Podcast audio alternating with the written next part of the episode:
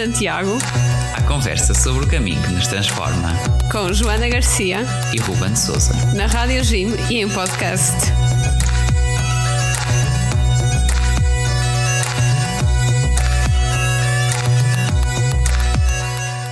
Ora viva, sejam bem-vindos ao Reis de Santiago. Sejam muito bem-vindos.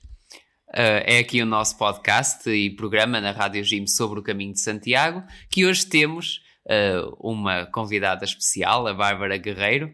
Olá, Bárbara, viva, bem-vinda. Olá, Bárbara, bem-vinda. Gratidão. E nós convidamos a Bárbara uh, por causa daquilo que é uh, a grande aventura que decidiu fazer e relatar num podcast, que foi o caminho de Santiago, não, com, não como para nós amadores ou peregrinos assim muito, talvez. Soft. Soft, sim, soft demais. Nem me faltavam as palavras face aqui à, à comparação do número de quilómetros, cento e poucos contra 1700, que foi os que a. Desculpa, 1852. 1852. Impõe respeito, muito respeito. Uma peregrinação que fizeste, Bárbara, uh, em, uh, no, no outono passado, não é? foi de setembro a novembro, se não estou em erro e que foste relatando no teu podcast uh, que se chama 1700 km a caminho de mim e que na verdade acabaram por ser mais uns 150 e tal. Exatamente. Pá, isto é um bocado como todos os orçamentos. Quando a gente faz um orçamento, a gente ver qualquer coisa pensa que vai fazer uh, uma determinada quantidade de quilómetros, pá, depois na prática não foi nada disso, acabou por fazer muito mais quilómetros, portanto, enfim. Mesmo assim, Mas... mesmo assim o ajuste acho que ficou abaixo das obras aqui do nosso, das nossas obras públicas de Portugal. o desvio não foi assim tão grande, né? Muito bem. Bom, antes então da nossa partilha sobre esse, essa experiência fantástica, vamos aqui à habitual apresentação.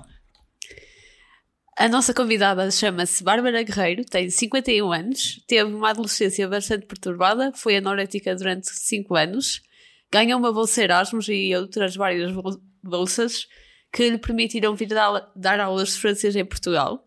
Trabalha com terapia de casal, hipnose, meditações, desbloqueio de traumas e muitas mais terapias. É muito ligada à área da espiritualidade e também tem um podcast chamado simplesmente O Inconsciente que tem três versões em três línguas. Este é nome em português, diz-nos, Bárbara, o nome em francês e em inglês? Versão em português é simplesmente o inconsciente, que é para público lusófono, claro. É, o público francófono é Inattention par l'inconscient, com um U, l'inconscient um N, e o inglês é You Made It Night. Os temas são abordados, todas as semanas são abordados, são os mesmos temas, mas em línguas diferentes. Muitas vezes não consigo perceber, não ponho. Às vezes conto uma história num sítio, conto outra história no outro, pronto, e então é, são histórias assim engraçadas. Mas é, três versões. Muito bom e interessante também esse, esse trabalho em três línguas que há de ser eh, fascinante uh, lidar com tanta diversidade no, no dia a dia. E, e, pronto, mas primeiro, antes disso, vamos então aqui ó, àquilo que tanto nos desperta curiosidade, que é desta grande aventura. No teu site tu relatas toda a tua história de vida e, e sobre o teu crescimento e a, e a forma de como te tornaste a profissional de, de, daquilo que és hoje. Consegues fazer um resumo pequeno para os nossos ouvintes?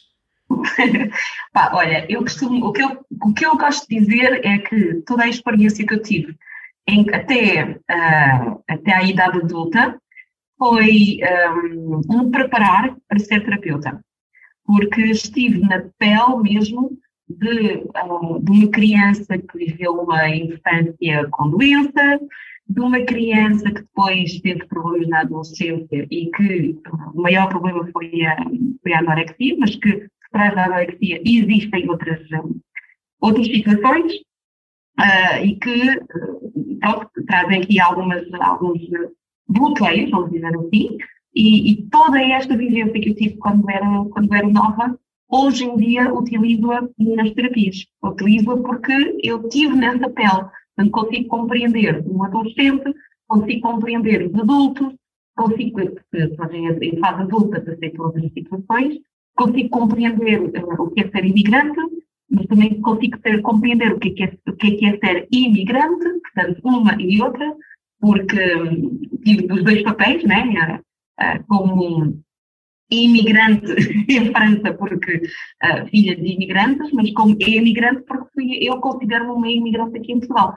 Uh, a minha cultura mais um, onde eu me formei é uma cultura francesa, não é uma cultura portuguesa. Um, tenho um misto das duas culturas, portanto, são o resultado das duas, das duas. Um, e tive um, 51 anos é um bocado complicado. Pois. As pessoas são jovens, mas há muita vivência. O que é certo é que essa vivência me ajuda hoje como terapeuta. Sim. É, que eu compreendo as pessoas passam.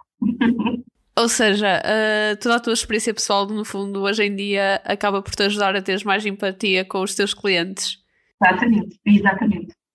É mesmo por aí. É mesmo por aí. E como dentro da minha formação pessoal, o que me interessa é a pessoa, é quem, o, que, o que é que a pessoa é, não é o que é que ela faz, mas o que é que ela é.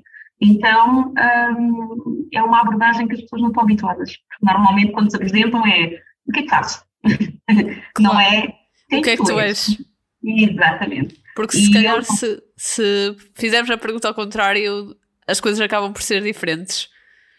Completamente. E aí cria-se logo uma empatia com, com, pelo menos com os meus pacientes. E é o que, é, mesmo com os meus formandos, porque também dou aulas, uh, eles dizem mesmo que eu, que eu sou diferente dos outros formadores.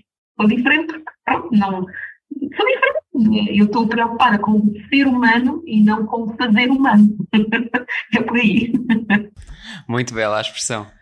E e no meio dessa diversidade de, de pessoas, também onde estar muitas que, que, surgiram nessa, nessa experiência de peregrinação que, que, te foi transformando.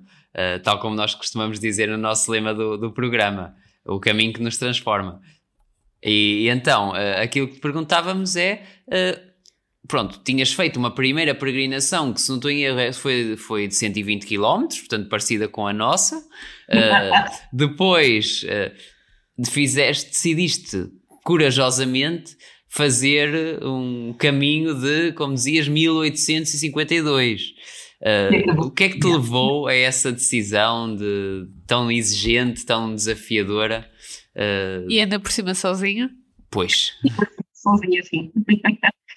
isto é muito simples. Eu sempre quis, desde criança, faço mesmo parte daquelas crianças que o caminho de Santiago está na pele desde muito jovem. Eu estava na, na, escola lá em França, porque os instrumentos da Jacques em França são muito conhecidos, são muito populares. Mas, uh, há, há 50 anos atrás, um, digamos que não era assim tanto, era quase como se fosse um mito. E eu tinha um professor de história que eu adorava, e ele contava não só o caminho mas um, toda, todos aqueles, aqueles caminhos Marco Polo, uh, contava aquelas, pronto, aquelas viagens que eles faziam a pé e aquilo ficava, uau! Eu, eu também quero fazer igual. Pronto, Marco Polo até à Índia e essas coisas todas, se calhar não. Ao mesmo tempo que eu estava na escola francesa, também estava na escola portuguesa. E na escola portuguesa eu aprendia, eram os descobrimentos portugueses. E eram os portugueses que tiveram, descobriram o mundo e etc. Então eu ficava, uau! Tenho os caminhos de Santiago em França e tenho o mundo por descobrir em, pá, com os portugueses. E então sempre tive este bichinho cá dentro que eu ia fazer os caminhos, eu ia fazer os caminhos. Há dois anos atrás, eu decidi fazer os caminhos de Santiago a partir do Porto. Lá fui eu com a minha mochila, só que fiz 120 km porque caí.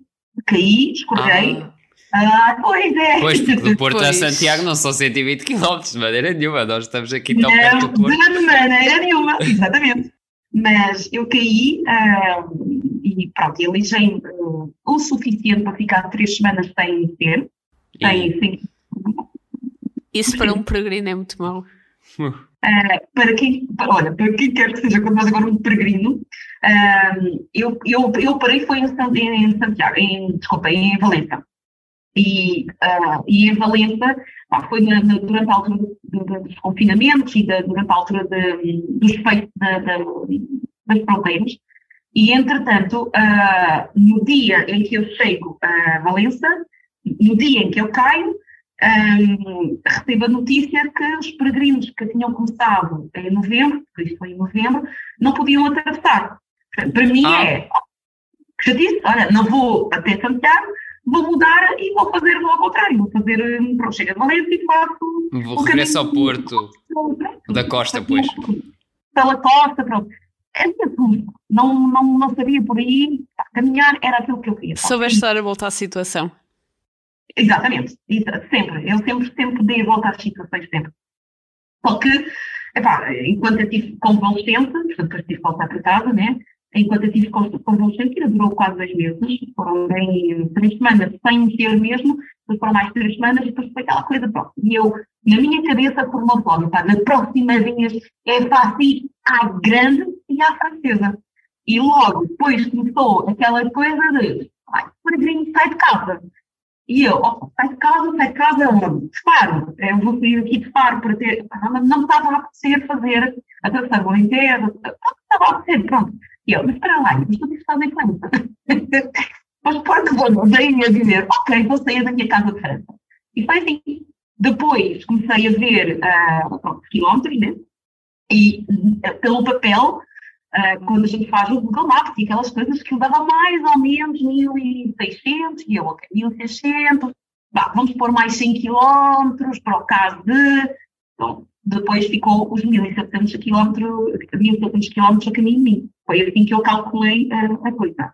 Tá, depois foi, foi decidir quando. E isso é um projeto, né? É um projeto que envolve paragem de pelo menos 3, 4 meses. E eu queria mesmo fazer sem, uh, sem estar uh, limitada porque tinha que estar por causa disto ou por causa daquilo. Portanto, fui-me organizando o meu trabalho, porque eu trabalho sozinha, fui-me organizando o meu trabalho para for, por forma a ficar livre durante aqueles três meses. Aqueles três meses. Quer dizer, para as pessoas foram três meses. Na minha cabeça foi ao mais. eu preparei-me com isso. Não, só que a gente vai dizer uma coisa, ah, foi agora vou-me embora durante cinco meses. E a malta diz, cinco meses? Mas não encaixa bem. Três meses, o pílula passou melhor. e foi assim. Depois dali, opá, fui organizar-me para sair, sair lá, pronto. E, e foi assim. Ao, ao, longo do teu caminho, tu foste, uh, foste gravando um podcast e que feedback é que foste recebendo e o que é que te motivou? O que me motiva já, porque o podcast? Já, Exato, podcast. a grande questão. Claro, a grande não questão. é nada que costumamos escrever diários, não é? Ou assim, uh, mas, não mas, propriamente partilhar com os outros. Mas, mas fizeste uma coisa diferente. Muita gente não faz. Uh, pá, eu só me conheço a mim. eu fiz. Não sei se há mais pessoas que o fizeram. Vídeos, sim. Há muitas pessoas que fazem vídeos e fizeram vídeos sim, os vídeos. Mas, mas podcast nunca se costuma ver. Por acaso Exato. nunca vi. Eu, eu, também não vi, portanto, eu acho, eu considero-me um, pioneira. Pioneira, não sei, mas pelo menos um, não. Nunca, nunca vi. Agora, eu sou podcaster. Então, logo à partida é uma ferramenta que tenho, né? Tenho, tenho, se já tenho podcast, eu sei que é fácil de criar mais um podcast e fazer mais um, mais uma emissão, vamos dizer Sim, assim. Sim, ganha-se um bichinho. Ganha-se um bichinho, né? Mas eu em todas as viagens já tenho o diário. Todas as minhas viagens. Só que eu comecei assim a pensar, espera lá, tu és, vais fazer uma viagem de vários meses, vários quilómetros vai escrever tudo, estás ruta à noite, nem sequer vais conseguir escrever, seja o que for. Uh, portanto, e depois vais perdendo informação, é verdade. e depois vamos levar mais peso na mochila porque vamos estar com um caderno nas costas, porque parece que não, mas um caderno pesa, mesmo que seja daqueles A5. Exatamente. E escrever no telemóvel não tem piada nenhuma. Odeio escrever no telemóvel, desculpem-me.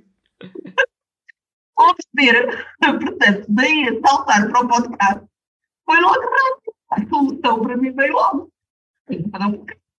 Faço o podcast, registro tudo o que eu tiver a registrar, posso contar as histórias todas, aquilo que me aconteceu, o que não me aconteceu, as minhas tristezas, podem ouvir, eu posso ouvir-me a minha voz. Ah, e mais tarde, quando for mais velhinha, que eu quero recordar, só tenho que mesmo ir ouvir o meu podcast e vou ouvir Uh, e, e, ouvir a minha, ai, pá, é verdade, aconteceu isto, e pá, já me já me Sim, porque eu, por exemplo, eu conheço muitas pessoas idosas que começam a chegar uh, a chegar assim para a ficarem, a ficarem mais velhas, não é? E, e, parece que ficam ali com muitas dificuldades em ler e, e ao ouvir parece que, que, as capacidades não se perdem. Exatamente. E então foi por aí, foi por aí. Depois juntei o útil ao agradável, que era, ok, eu tenho as pessoas que me vão ligar para perceber como é que eu estou e eu não estou para estar a falar com ninguém. Isto é, um, isto é uma. Isto, pá, é uma coisa pessoal. Né? É muito pessoal, portanto, epá, ter 50 mil pessoas a ligarem, então onde é que tu estás? E o que é que estás a fazer? Eu tenho, não estava para isso também. Então o que é que eu fiz? Criei um grupo WhatsApp em que, portanto, nas minhas redes sociais fui dizendo, pá, querem, querem ter acesso uh, ao, pronto, às informações, às fotografias, ao meu relato, inscrevam-se no link de, do, do WhatsApp. E então tive pessoas, foram para aí umas 70 pessoas que me foram seguindo no WhatsApp. E a eles eu ia contando, escrevia uma história e punha as fotografias do dia. Uh, e depois punha também os, os, episódios. E então as pessoas foram acompanhando assim. E pá, foi muito giro, porque uh, houve pessoas que estavam à espera do relato da noite para uh, ouvir, ver as fotografias, então, onde é que ela está agora, o que é que ela, com quem é ela esteve, o que é que ela veio. E eu punha aquilo uma vez, toda a gente ficava a saber que estava tudo bem, e eu não estava cá com, a explicar, a falar, a tirar a, a palavra do telefone, essas coisas todas. Estava na minha caminhada. E então foi muito útil. Foi uma ferramenta para a desconexão também, então, não é? Total, total. E depois, no Facebook, porque eu tenho uma equipa de marketing que trata de, da, da minha empresa, né? Tenho essa equipa de marketing que faz as publicações, como eles estavam no grupo do WhatsApp, então eles simplesmente pegavam no meu relato e punham no Facebook. Então as pessoas que me seguiam no Facebook também podiam ver. Exatamente, exatamente.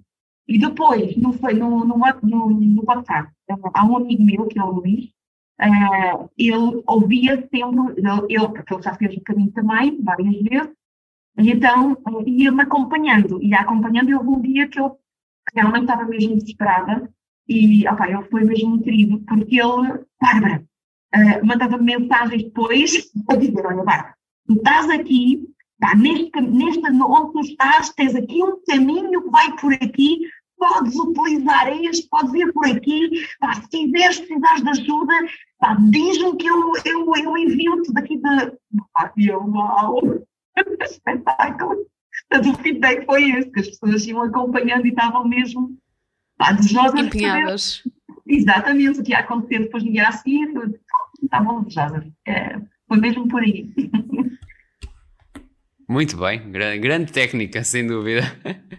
E aqui uh, perguntávamos, pronto, então depois de. Uh, já, já disseste há bocadinho toda, tudo aquilo que, bom, tantos meses uh, exigem tanta preparação. Pronto, isto quer a nível da forma física, porque, bom, é um desafio enorme, o itinerário e tudo isso, e sobretudo a questão do trabalho, porque, bom, tantas férias não é para toda a gente. Como é que conseguiste preparar tudo isso? A preparação física eu tenho porque dou aulas de ginástica também, e pronto, para mim não era, não, não, não era um problema. Uh, mas tive, tive problemas nos pés. Portanto, a, minhas maiores, a minha maior dor foram os pés. Ou seja. O costume do peregrino. É, mas no meu caso não era pés-pés, era os ossos ao nível das articulações.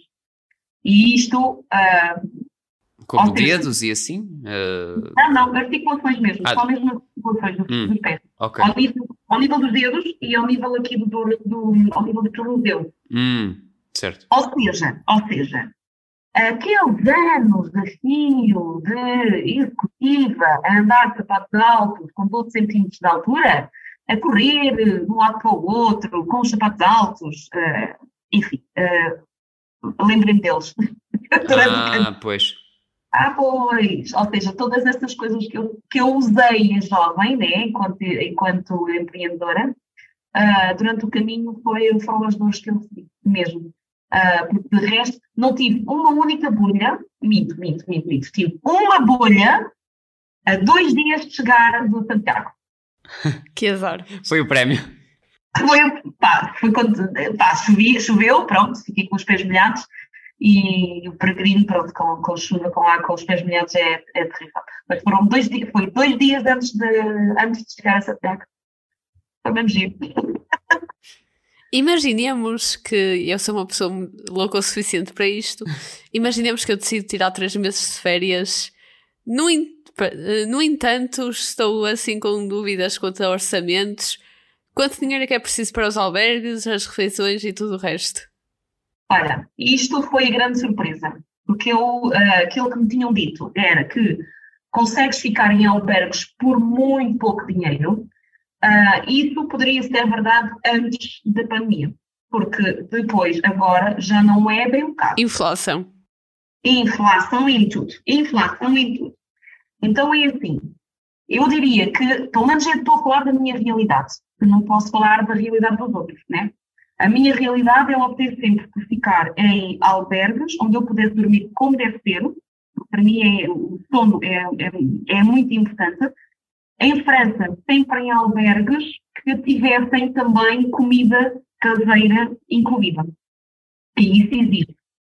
E então estava tudo incluído, ok? Aquilo estava tudo incluído.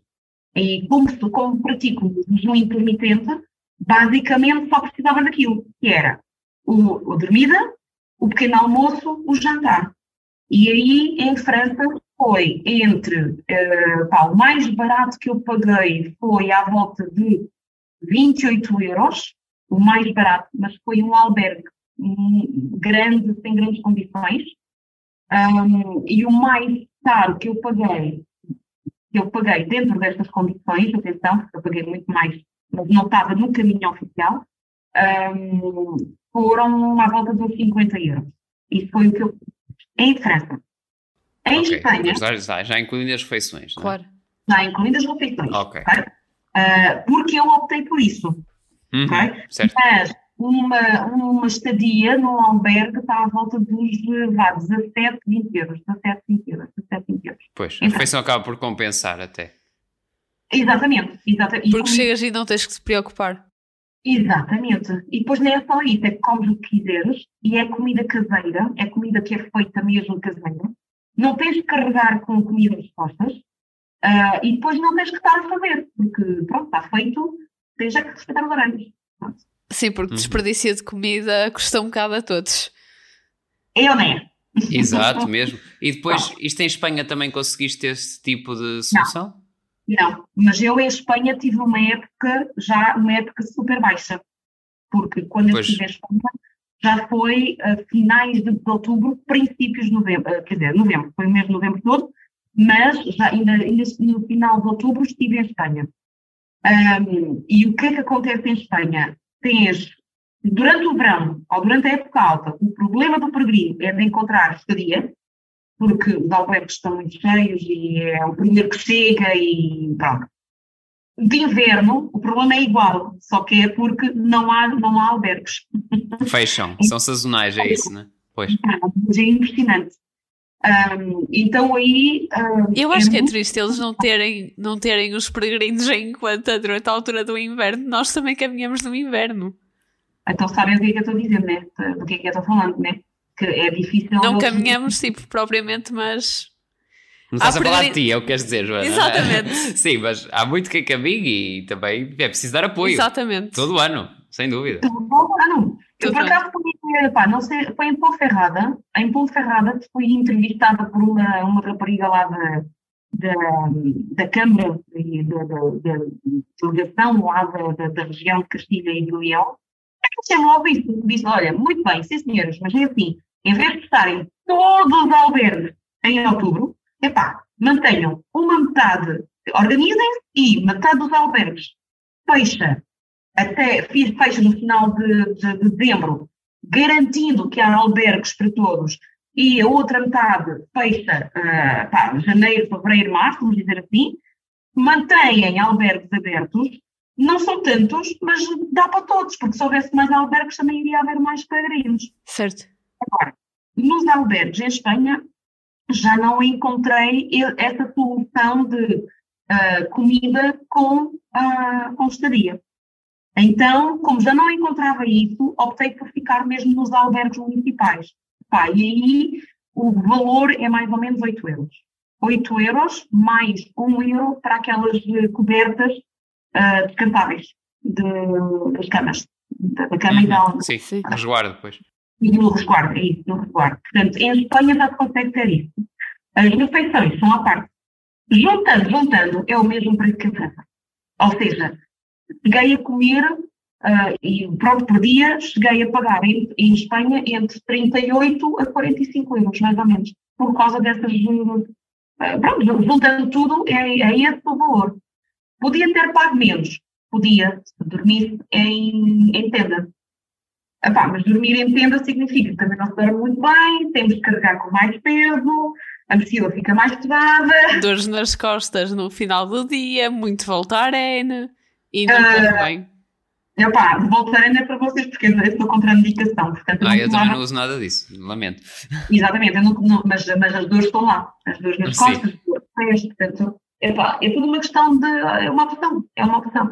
Para vocês terem uma ideia, eu sempre tomei o pequeno almoço, o mesmo pequeno almoço. Em Espanha, então, foi sempre isso. Tostada com uh, um café e um sumo de laranja. Ok? Perto da fronteira de São João Pedro Porre, esse pequeno almoço, pá, cheguei a pagá-lo nem sequer 3 euros. Mais, quanto mais ia aproximando de Santiago, o preço também ia aumentando e o tamanho do, do copo de sumo de laranja ia diminuindo. Pois, Ganha pois. 6 euros este pequeno almoço na Galícia. É preço turista. Epá, e, na Galícia, e na Galícia eles ganham menos. A Galícia é uma região relativamente pobre em Espanha, não é?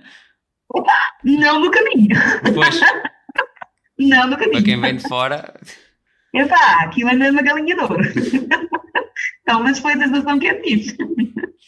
Muito bem. E depois também estamos curiosos por saber assim episódios inesperados ou marcantes que, que tenhas tido ao longo de um caminho tão longo e que te ocupem assim uh, um lugar especial. Bom, queres escolher um ou dois para partilhar connosco?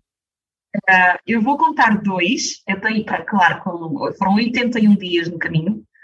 Um, até chegar a Santiago, né? 81 dias, dos quais seis a descansar, um, eu tenho muitos episódios, mas eu, eu vou destacar dois, dois, dois só. Um que é um encontro, um encontro que é o Nicolás. Eu, o Nicolás encontrei-o um, no primeiro dia do caminho dele, ok? Dele. Porque no meu caso eu já, tinha, já estava no caminho havia 15 dias. Encontramos uh, no primeiro dia dele, caminhámos sempre juntos, estivemos sempre juntos, 24 horas sobre 24, até ao último caminho, ao, último dia do caminho dele. E foram, foi mesmo uma, um encontro de coração, uh, porque quer ele, quer eu, eram, era o irmão e a irmã que não estávamos à procura uh, há muito tempo. E então tínhamos mesmo uma, uma cumplicidade. Um dizia mata, o outro dizia escola, um dizia vamos. E o outro dizia para ali. Mas uma cumplicidade tamanha que ainda hoje, uh, ainda hoje nos, pronto, ainda hoje nos encontramos, fui aos anos dele lá em França, uh, eu não estava à espera que eu, que eu fosse aos anos dele, porque eu aqui em Portugal, né, eu não estava à espera que eu fosse lá, e, epá, foi mesmo uma amizade, uh, uma amizade que nasceu no caminho e que é para a vida, que é mesmo para a vida, portanto, com o Nicolás, esse foi mesmo um encontro que eu, um encontro de coração. E diziam as pessoas que nos encontravam que, ah, mas nós somos um casal. E eu não, casal. Oh, mas era tão giro. E ao mesmo tempo era mais fácil nós termos estadia, porque uh, na época baixa, pedir a um, um hostel, ou um jeep, um albergue, se tem lugar para uma pessoa, se for a única pessoa, são capazes de dizer que não. Mas com duas pessoas já, já, já, já são mais condescendentes. Então, em muitos sítios já éramos só os dois. E então, opá, pronto, dava a perceber que realmente isto implica, isto importa. A outra história é o que eu iria dizer o meu milagre de Santiago. Hum. Uhum. Uau, se interessa-nos. é o meu milagre de Santiago. E vou, e vou contar, vou contar. Portanto, eu já tinha feito mais de mil quilómetros, já, estava, já tinha passado em Espanha, isto já foi em Espanha, uh, foi no segundo dia de, de, de, Espanha. Portanto, eu tinha passado São João Pedro Porre, tinha chegado a Roncesvalles, né? Uh, foi o primeiro dia de muita gente.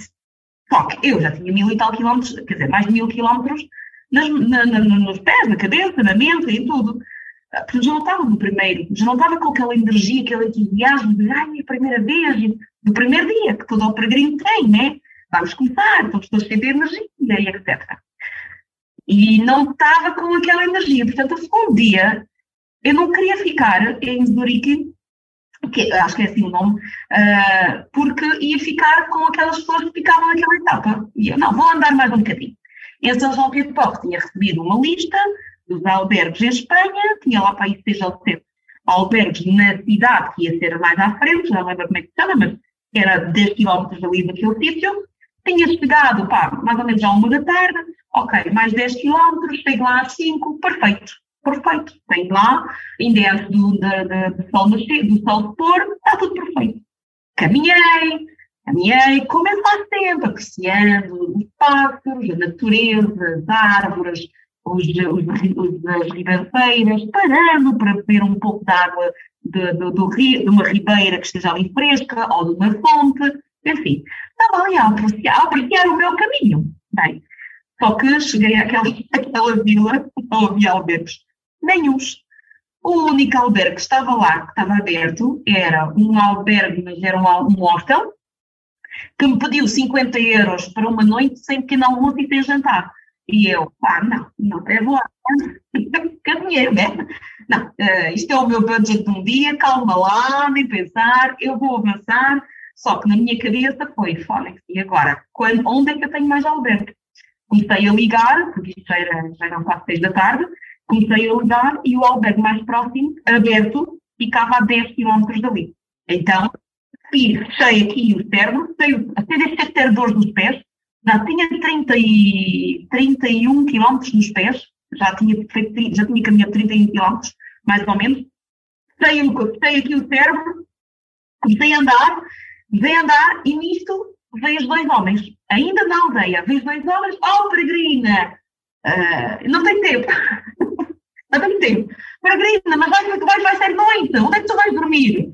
E eu, epá, dois homens a perguntaram onde é que eu vou dormir, calma, mas depois é que não isto é, estou aqui com uma boa vontade. Eu vou para, já não me lembrei a cidade, vou para lá, pois, mas é longe, ainda é 11 km daqui.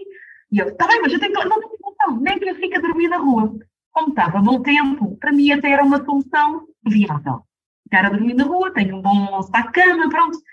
Era uma, era uma solução, não havia problema. Mas comecei logo a caminhar, caminhar, caminhar, caminhar, com os meus bastões, a caminhar, a caminhar, a caminhar.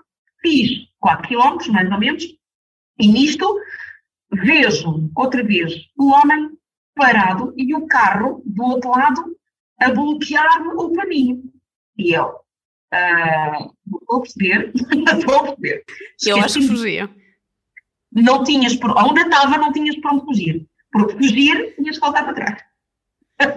Porque o caminho era mesmo caminho, não tinhas hipótese de é que só podias ir à frente ou para trás.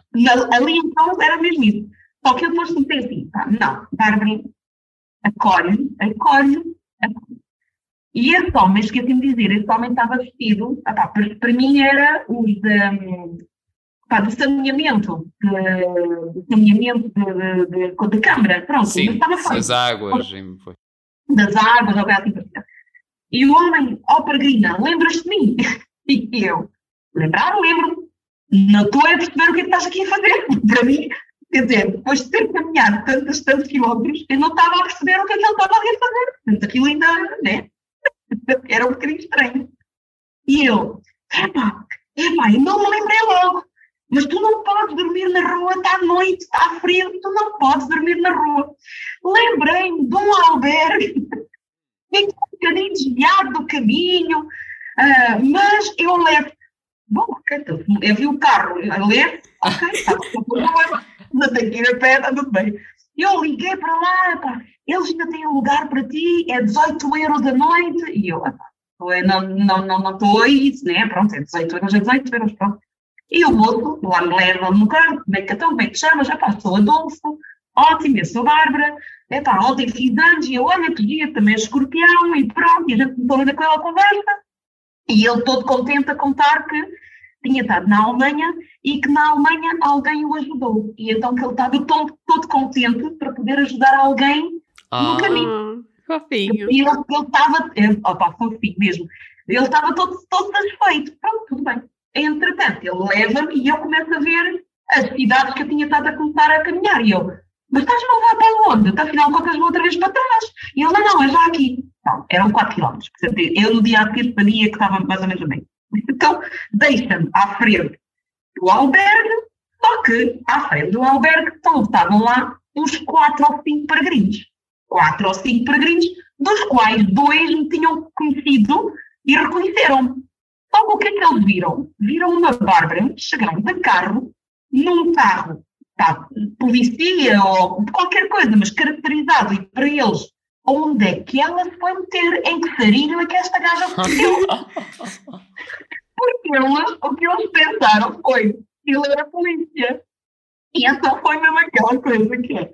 Mas onde é que ela se meteu? E, ele, e dois deles, Bárbara! E eu, tu conheces a Bárbara? Tu conheces a Bárbara? E, eles, e eu, sim, sou conhecida.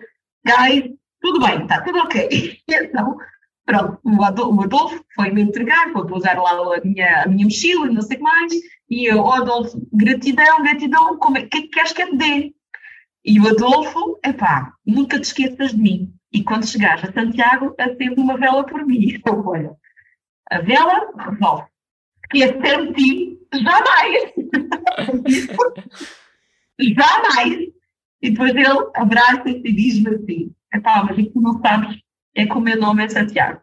Adolfo hum. Santiago. Uau. Opa, então pronto, é o meu milagre. oh, bem, foi muito. Depois quando a gente, quando ele foi embora, que, a gente, que eu fiquei com os peregrinos e que eu fiquei a perceber que eles achavam que eu tinha metido numa alhada, pronto. Então ainda foi, pronto, ficou uma história para contar. E então este é o meu milagre de Santiago. Para ti, o que é que foi mais desafiante na peregrinação e quais foram os, os ensinamentos que trouxeste com esses desafios? Ah, o maior desafio foi a dor dos pés. Hum. Isto foi, para mim, foi mesmo lidar com a dor dos pés, para mim foi o pior. Começaste a sentir isso, essas, essas dores durante logo desde muito cedo? No... Logo no primeiro dia. Hum. Logo no primeiro dia, porque eu comecei a caminhar em França debaixo de um calor tremendo. O primeiro dia foram logo 22 quilómetros sem água, sem comida, porque não havia nada no caminho. Nada. Pois mesmo. é uma zona muito rural. Uh, mais do que zona rural, uh, não estão habituados a ter pá, nem, nem um vagão, um café, nada, nada, nada, nada. O primeiro café que encontrei foi 22 km depois. E o problema é que, como houve seca no verão passado, houve seca em França, então as câmaras tinham fechado a torneira às fontes. Portanto, não havia fontes de água, porque, uh, pronto, Portanto, isto, isto para mim é foi o maior problema, no primeiro dia. E depois, a partir daí, pá, esquece, nestas até problemas, fica, é até, foi até ao final. Esse foi o maior desafio que eu tive. Aprendizagens, claro que muitas, muitas mesmo. Um, uma das coisas que, opa, para mim, o, o caminho trouxe bastante é tranquilidade. Tudo se faz, nem é preciso ter pressa, não foi feito hoje, amanhã, e que, passo a passo, a gente chega lá. Portanto, grandes empreitadas, a gente consegue acabá-las à mesma, mesmo que a gente não. Epá, demore mais tempo, menos tempo, epá, é igual. Acontece e, quando tiver que acontecer. Exatamente, Joana. Epá, se tiver que acontecer, acontece, não tiver que acontecer, não acontece, epá, e sobretudo o, o aproveitar aqui agora. Eu já o fazia e faço, é, é, é, é a minha filosofia de vida. Mas, mas no caminho tens mesmo noção disso no caminho tens mesmo noção de, epá, aqui e agora, ponto. Sim. Ah, amanhã vou fazer 30 km. Vais fazer? Com o nosso estilo de vida atual, precisamos mesmo de, de refletir sobre isso, claro. de interiorizar. Epá, tem que ser, tem, que tu podes querer fazer as coisas, e tu percebes que comes qualquer coisa e estás, estás com uma dor de barriga, pá, que uh, perdes líquidos e não consegues fazer, pronto, estar com a cabeça para fazer caminhada, um, tiveste uma noite em que não conseguiste dormir, uh, não conseguiste descansar, portanto, estás irrequieta, estás irrequieta, não consegues avançar, e pá, fazer 3 km é um, é um calvário. Uh, está calor nesse dia, está chuva nesse dia, está vento nesse dia, está granizo nesse dia, é pá, fazes, fizes. Mas faz. Muito bem. E depois, então, de tantos quilómetros, como é que foi essa chegada uh, a Santiago? Dois meses e quase três depois. Uh, exatamente como eu me tinha imaginado estar, que tinha visualizado no início do caminho. Ou seja, em vários momentos eu via-me, tá, quando, quando caminho tempo, né, e os primeiros 15 dias já não vi ninguém. Então, uh, eu imaginava, pá, como é que vai ser eu chegar a Santiago, e sempre que eu pensava como é que eu ia chegar a Santiago, sempre chorava. Pois então não, pronto, quando cheguei a Santiago foi isso mesmo, chorei durante 20 minutos. 20 minutos a chorar. E eu tenho potencial para fazer uma coisa dessas. Quem é tem potencial? Sim, foi chegar a uma meta que, bom, é, é mesmo assustadora ao início e se calhar houve muitos momentos em que a viste nem dúvida. Que achaste que não ias lá chegar? Não, nunca, nunca duvidei que lá ia chegar. O meu maior medo era que acontecesse algo durante o caminho que eu tivesse que parar. Como já tinha acontecido uma primeira vez, não só isso, mas depois como tinha, como tinha essa visão de chegar ao, a Santiago e frente à Catedral, como tinha sempre esta visão, eu depois, não, eu vou chegar, eu vou chegar, eu vou chegar. E então fiquei sempre com a fé, tinha fé que chegava. E, e à medida que o tempo ia passando, ainda cada vez mais, cada vez mais. Fazer um caminho de três meses, de certeza absoluta que requer muita força física, mas se calhar ainda mais emocional. Como é que a tua profissão te ajudou a consegui-lo? Opa, não, não é a minha profissão que me ajudou, sou mesmo eu. Eu é que sou mesmo assim nunca, pá, não, da minha pessoa, não sou pessoa de desistir, não sou pessoa de deixar um, para trás, não sou pessoa de um, abandonar. Um, epá, e quando decido uma coisa, a minha mãe é que diz isso, pô, tu decidiste, já, está, já foi, já fez, já foi, já fizeste. Uh, tu disseste que ias fazer, mas já está feito, pronto. É até às últimas consequências. Epá, sempre foi assim, é. Assumir os riscos. Ah pá, tudo, tudo, sempre foi assim, sempre foi assim, portanto, não, não, e nunca, nunca duvidei que lá chegava, nunca. Uh, e nunca quis desistir. Quis desistir, sim, de uma coisa, largar a mochila. Dia que, é pá, assim, é pá, fica já aqui a mochila, vou sozinha sem mochila. Mas não, pensar, mas conseguiste também. Ah, não, porque depois comecei a pensar. Ou foste deitando algumas coisas fora? Deixando uh, para trás. Foram, foram algumas que ficaram no caminho e outras que voltaram para casa. Uh, foi logo no segundo dia. Que eu comecei, pá, Mas ainda estavas perto. Opa, não é que uh, aí está, com aquela coisa de aí tenho clientes e podem precisar de mim e podem precisar de, de atendimento e etc. Pá, levei o tablet, porque o tablet é o mais pequeno, pronto. O tablet são quase 2 quilos digamos que o conjunto foram 2 quilos. E no segundo dia, estava numa subida, epá, nunca mais conseguia avançar, uma coisa que eu normalmente faço super rápido, e eu comecei a pensar, epá, isto está mochila tem que já. Mas não foi bem assim que eu disse. Foram palavrões, ok? Eu estou aqui muito, muito. Sim, Mas foi mesmo importante, uma mochila fica já aqui, depois comecei a pensar, pá, ainda vou precisar da roupa que está aqui dentro, preciso de coisas para, para dormir, preciso, não, não posso deixar aqui a mochila. Foi mesmo aquilo que eu pensei. E depois comecei a pensar, o que é que eu posso tirar daqui? Quando eu me apercebi, é pá, mas espera lá aí, estás a carregar com um tablet, tu tens um telemóvel, certo, trabalhares do telemóvel ou trabalhares do tablet é igual. Para o cliente vai ser igual.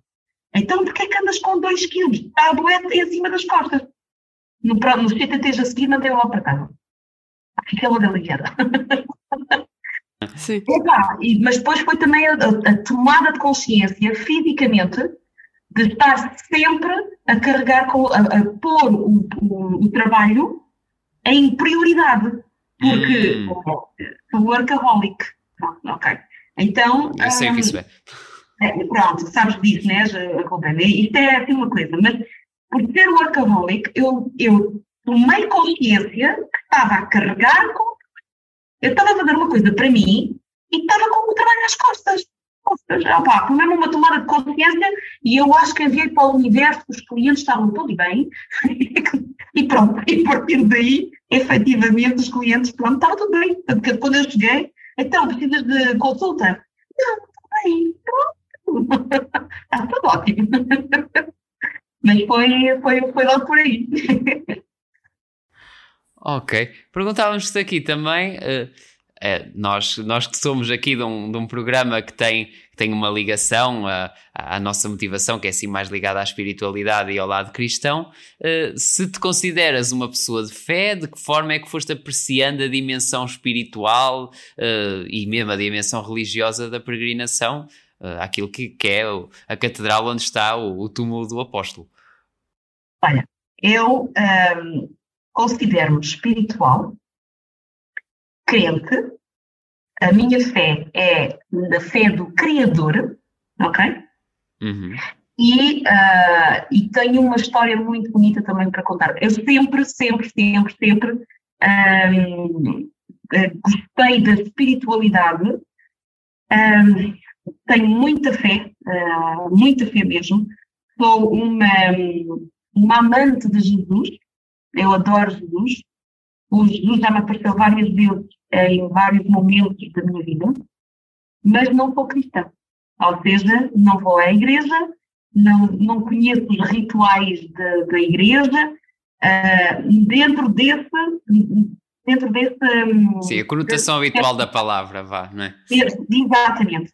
Uh, contudo, contudo, eu tenho um, grandes momentos e momentos de muita fé e momentos de muita conexão com o divino, portanto, eu chamo-lhe o divino.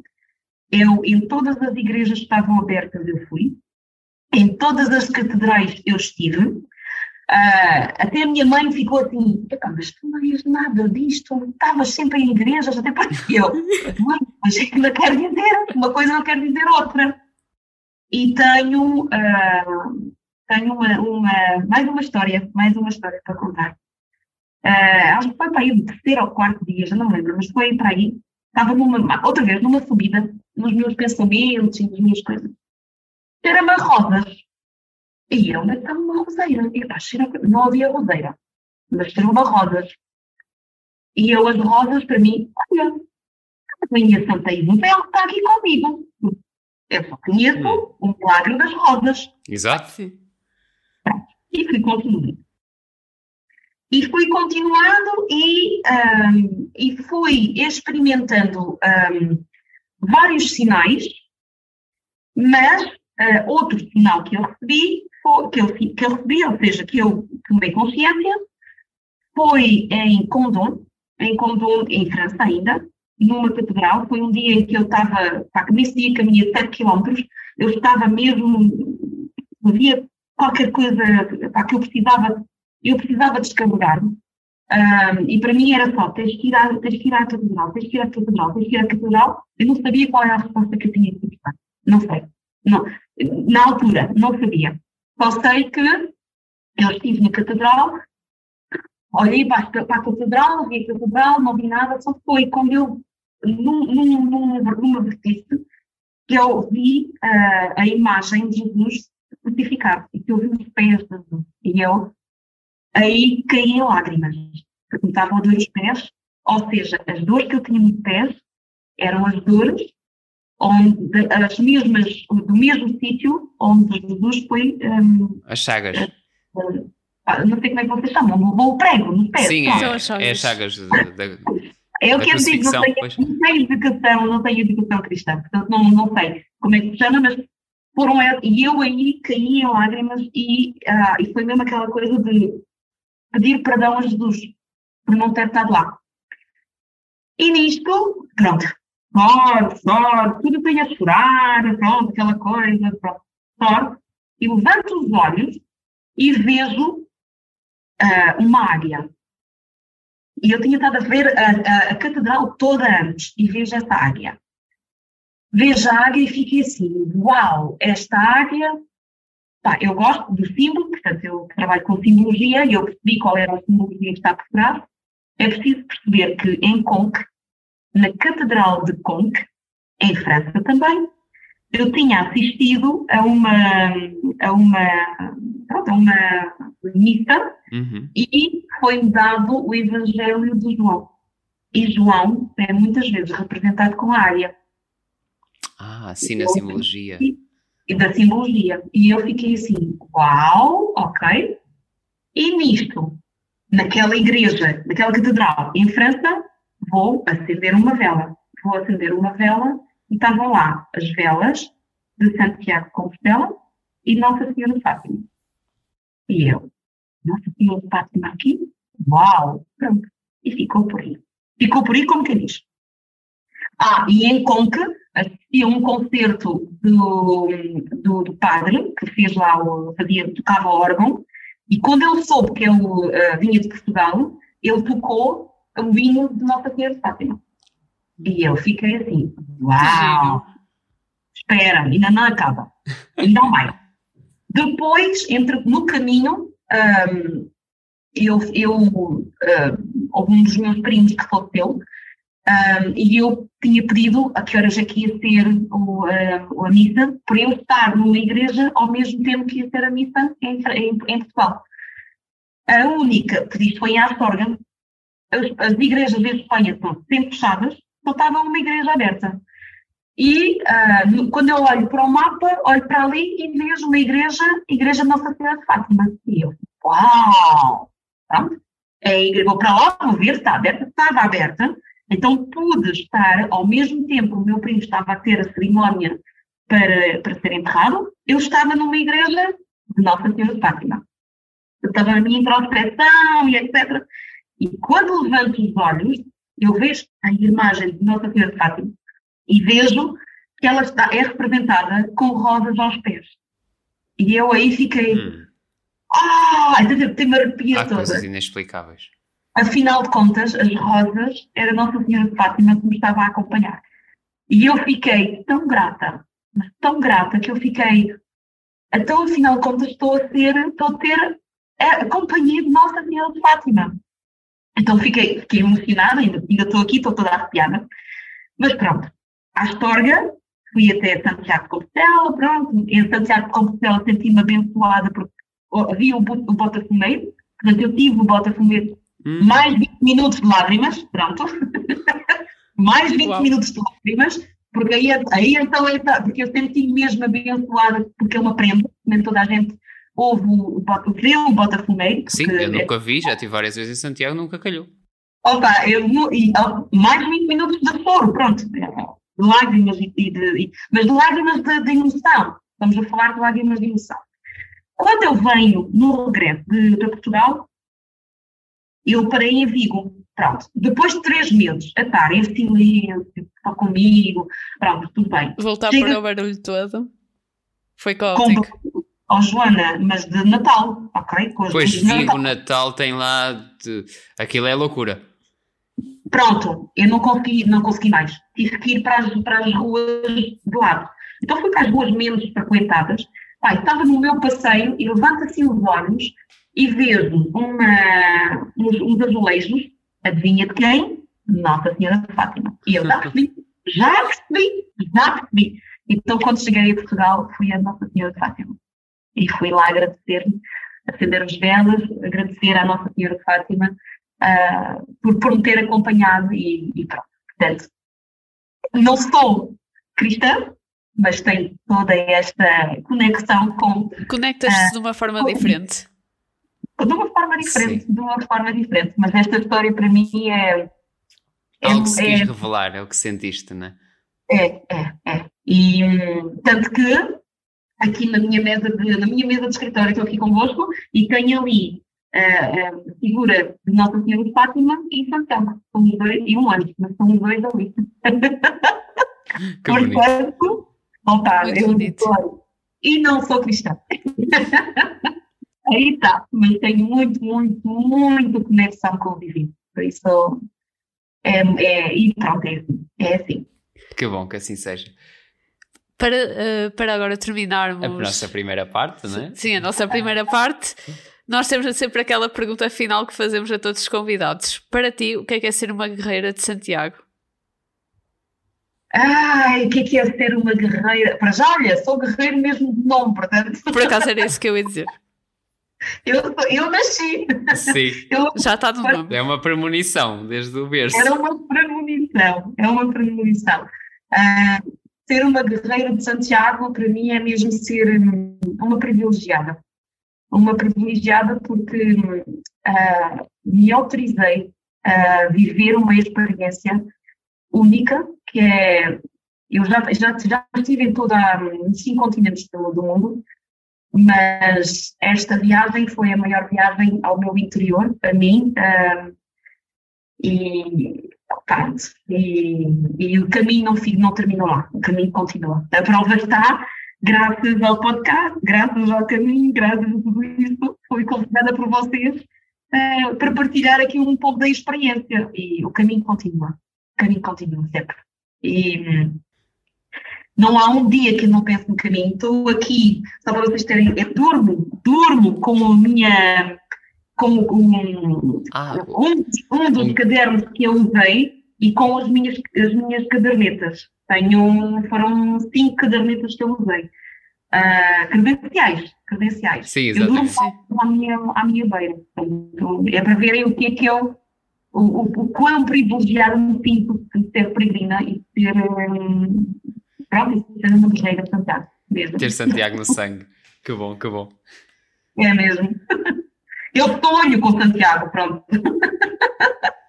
Aliás, eu sonho com o próximo. A próxima viagem vai ser com o às costas, uh, claro, mas com tenda. Vai ser tenda. Hum, ok. Depois, então, vamos querer saber mais daqui por uns tempos, quem sabe? Conto, eu conto depois. Vamos lá estar para acompanhar. ah, sim, vou fazer com podcast, agora já vai ser sempre. E fica por aqui a nossa conversa com a Bárbara sobre a sua experiência de mais de 1800 km a caminho de Santiago de Compostela. E terminamos não sem antes dizer que para a semana teremos connosco de novo a Bárbara, mas para uma das nossas conversas do caminho, uh, à volta da mesa, do café, uh, sobre o trabalho da Bárbara como terapeuta. Até lá, já sabem, continuem a acompanhar-nos nas redes, no nosso Facebook, o Instagram e também, claro, desejamos uma boa semana e bom caminho.